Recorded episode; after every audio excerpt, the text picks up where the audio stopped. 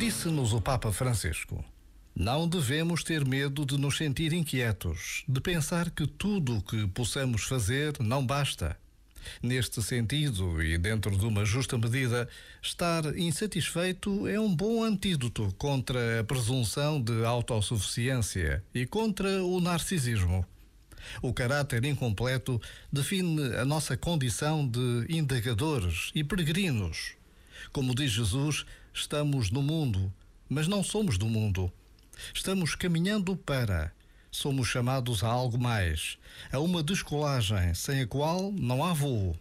Portanto, não nos alarmemos se nos encontramos intimamente sedentos, inquietos, incompletos, desejosos de sentido e de futuro, com saudade do futuro. Não ter medo. A cada dia que começa, não ter medo. Porque não estamos sós. Já agora, vale a pena pensar nisto.